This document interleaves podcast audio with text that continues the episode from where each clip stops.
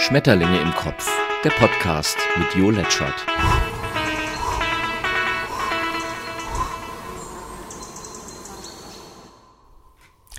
Hallo und herzlich willkommen. Die Schmetterlinge fliegen wieder und heute habe ich ein psychologisches Thema dir mitgebracht. Das gehört eigentlich in meinen anderen Podcast und da habe ich es auch veröffentlicht. 50 Minuten, auch mit Jo Letschert. Den kannst du vielleicht mal in einer Suchmaschine eintippen. Aber ich finde dieses Thema so spannend, dass ich es eben beiden Hörerinnen eben auch zugänglich machen will. Also, los geht's. Hallo und willkommen zu diesem neuen Podcast. Und heute verrate ich dir, wie du in nur vier Wochen zum Erfolg kommen kannst, und zwar ohne Wenn und Aber, ohne Anstrengung und mit wenig Geld und Zeitaufwand. Jawohl, kennst du das? Ja, ist bekannt.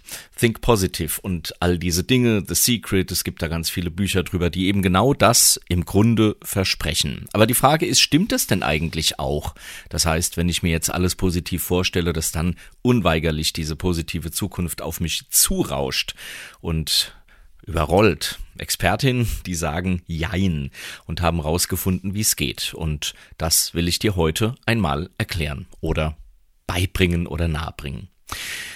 Ein Krankenhaus ist unser erster Ort, an den wir gedanklich gehen, und Patienten, die sich einer Hüftoperation unterzogen haben. Sie wurden nach ihrer Einschätzung zu ihrer Genesung befragt, und konkret lautet die Frage, wie hoch sie die Chance eingeschätzt haben, nach zwei Wochen wieder Treppen steigen zu können. Außerdem wurden sie gebeten, sich vorzustellen, wie die Zeit nach der OP verlaufen würde, also das Aufwachen, die ersten Schritte bis zur Genesung und alles eben weiter, was man dann eben äh, nach so einer OP machen muss. Nach zwei Wochen wurde dann, mit Erlaubnis der Patienten natürlich, wurden deren Physiotherapeuten befragt. Ergebnis? Bei denjenigen, Achtung, die die Genesungschance eher hoch einschätzten, stellte sich eine vergleichsweise schnelle Genesung auch ein. Soweit eigentlich so gut. Aber bei denen, die sich ihre Genesung in positiven Bildern vorgestellt hatten, verlief die Heilung schlechter als bei denjenigen, die neben diesen positiven Bildern auch noch eventuelle Hindernisse einkalkuliert hatten, die es halt nun mal gibt bei so einer Rehabilitation. Machen wir einen kleinen Ortswechsel. Frauen melden sich zu einem Diätkurs an. Und zu Beginn werden sie gefragt, wie realistisch es aus ihrer Sicht ist, dass sie Gewicht verlieren. Also im Grunde dasselbe wie die Hüft-OP-Gruppe. Und zudem bekommen sie zwei Geschichten erzählt, die sie komplettieren sollen. Geschichte 1. Die Diät ist vorbei und ich feiere das mit einer Freundin. Wir treffen uns und während ich auf sie warte, da denke ich so, Punkt, Punkt, Punkt. Und Geschichte 2, die es zu vervollständigen gilt. Ich bin zu einem Meeting eingeladen und bin als Erste im Meetingraum. Und vor mir steht, du kennst das, ein großer Teller mit leckeren Keksen. Ich, Punkt, Punkt, Punkt. Also auch hier die Geschichte weiter erzählen. Frauen, die ihre Chancen abzunehmen prinzipiell positiv bewertet hatten, die nahmen in der Tat bis zu 13 Kilo mehr ab als die, die weniger überzeugt waren. Das korreliert ja auch mit der Hüft-OP-Gruppe. Aus dieser Positivgruppe aber nahmen die Frauen deutlich weniger ab, die ein durchweg positives Ende der Geschichte erzählten. Also zum Beispiel, meine Freundin hat mich kaum wiedererkannt, so schlank bin ich geworden oder kein Problem, der Keks bleibt liegen. Ja, damit beginnt das Ende dieses Mythos, dass man nur oft genug ein positives Bild haben muss von dem, was man erreichen will, um unweigerlich, das ist ja das Versprechen, Erfolg zu haben. Natürlich nutzt das schon mehr, als wenn man pessimistisch in die Zukunft blickt. Aber eine entscheidende Kleinigkeit, die muss noch dazukommen.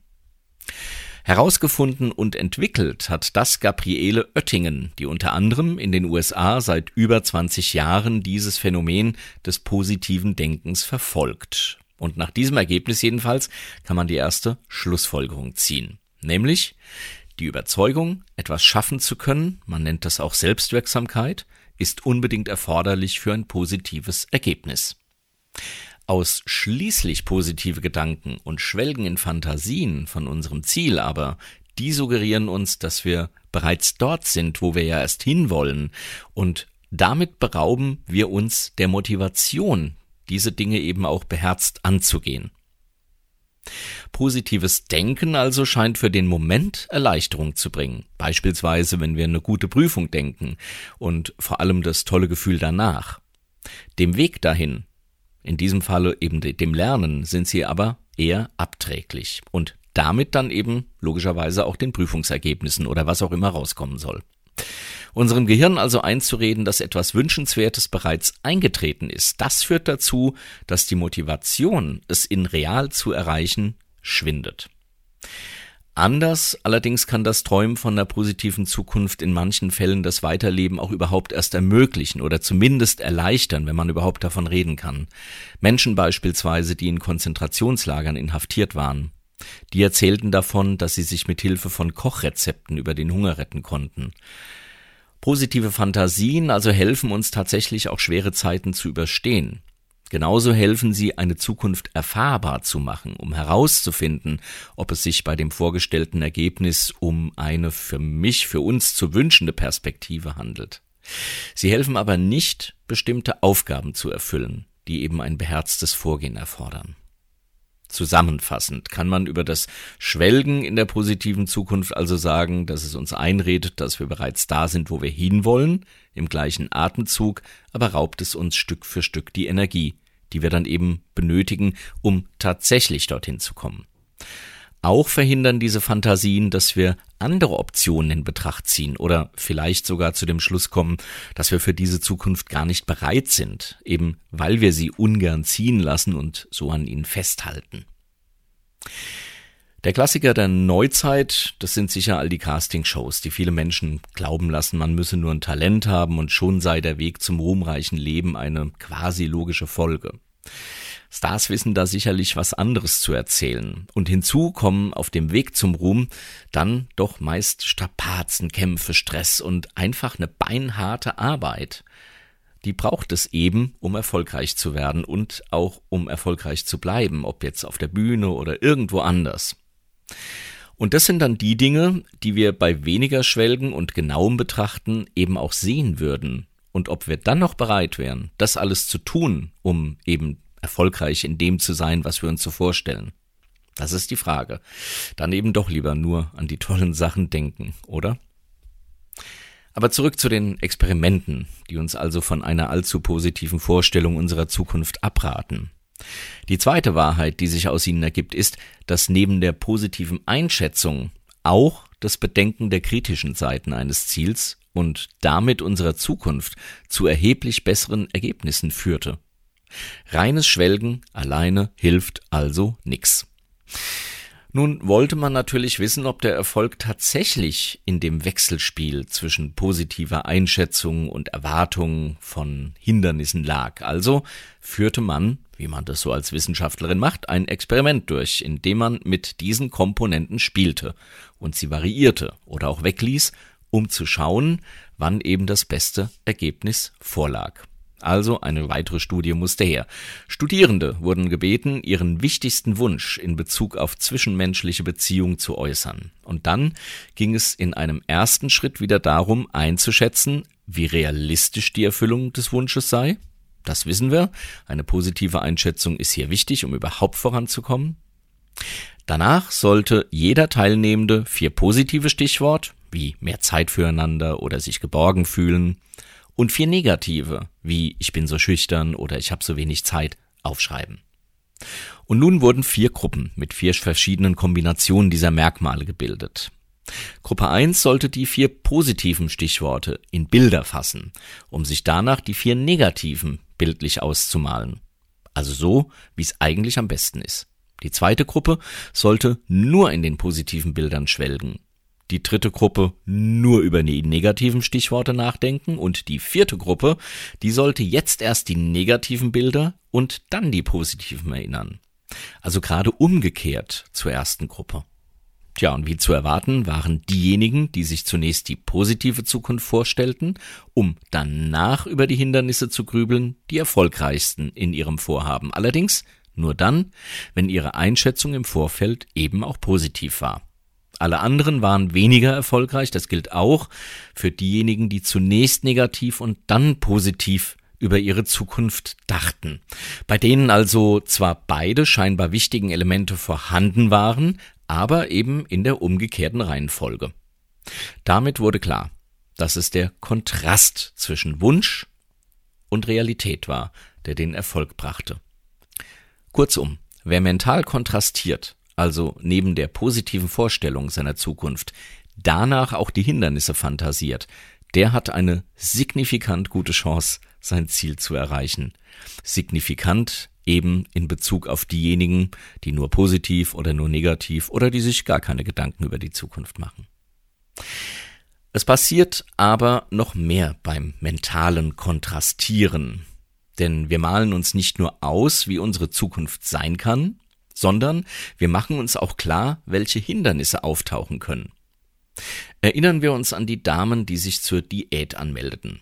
Diejenigen, die sich vorstellten, mit dem Anblick von leckeren Keksen während ihrer Diät locker umgehen zu können, die hatten weitaus weniger Erfolgsaussichten als diejenigen, die diese Situation realistisch einschätzten und davon ausgingen, dass die Kekse sie durchaus aus dem Konzept bringen könnten.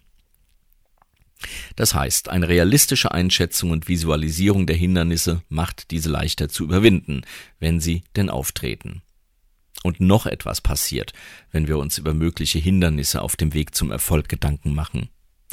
Wir merken unter Umständen, dass die Hindernisse den Wunsch nach dem Ziel überwiegen.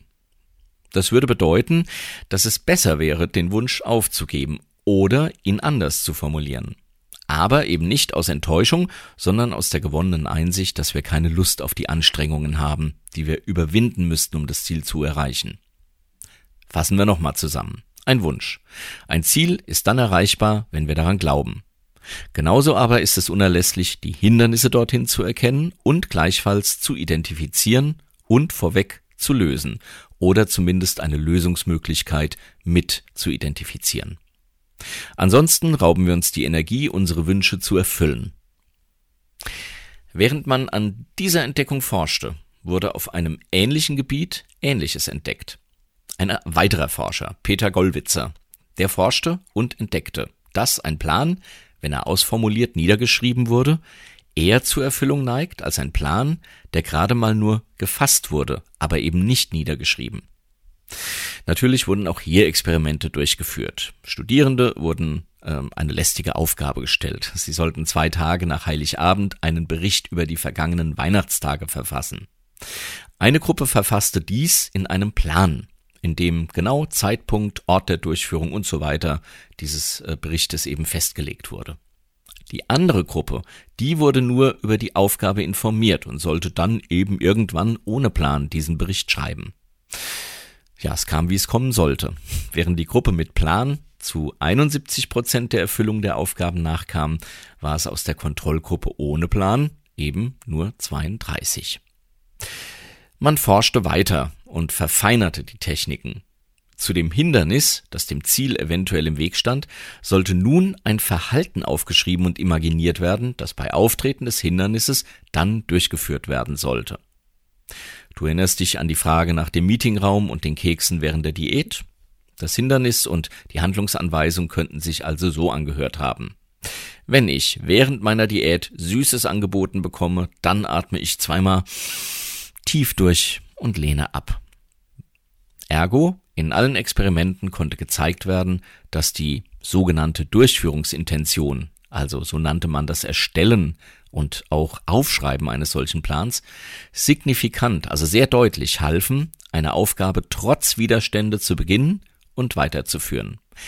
Außerdem halfen sie auch wieder bei der Erreichung anderer Ziele. Also Ziele, die man jetzt erstmal gar nicht so im Fokus hatte. Es zeigte sich, dass beides, das mentale Kontrastieren, also Zielbild plus Hindernisse, plus Verhalten bei Auftreten des Hindernisses, gute Ergebnisse erzielen.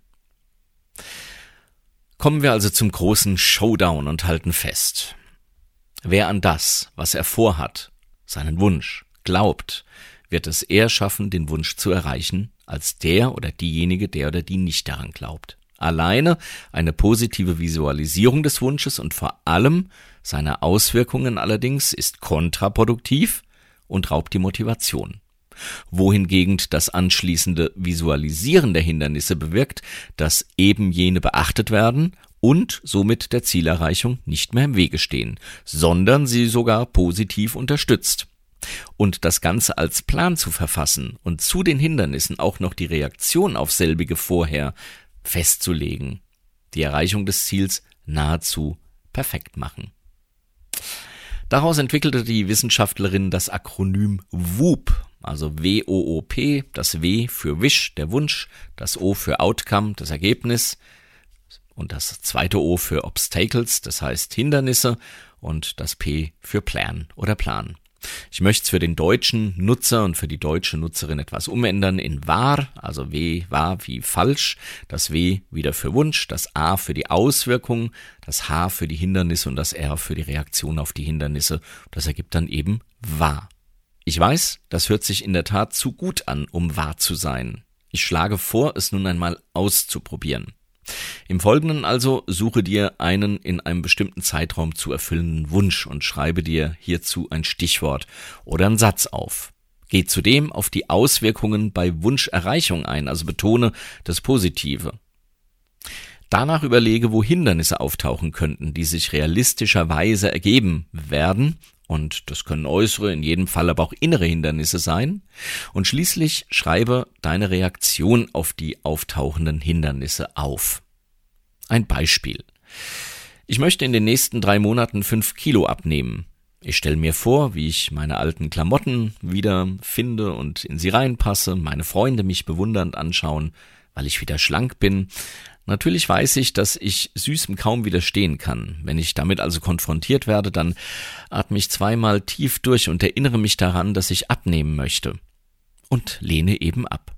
Außerdem gönne ich mir statt der Tafel Schokolade zwei Scheibchen getrockneten Apfels oder lutsche ein zuckerfreies Bonbon. Ja, soweit für diesen Podcast. Ich sag mal viel Spaß beim Waren oder beim Wupen und unter whoopmylife.org, da findest du eine hervorragende Seite dazu.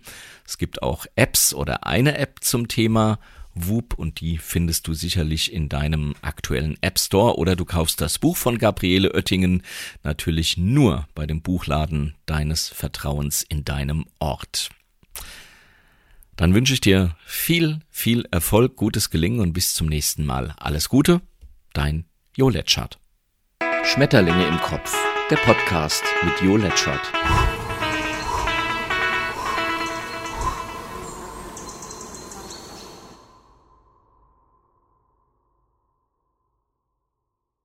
geschafft. Hat's gefallen? Hast du Fragen, Wünsche, Kritik? Dann schau auf letchert.net oder schreib an jo@letchert.net und immer dran denken, böse Menschen haben keinen Podcast. Naja.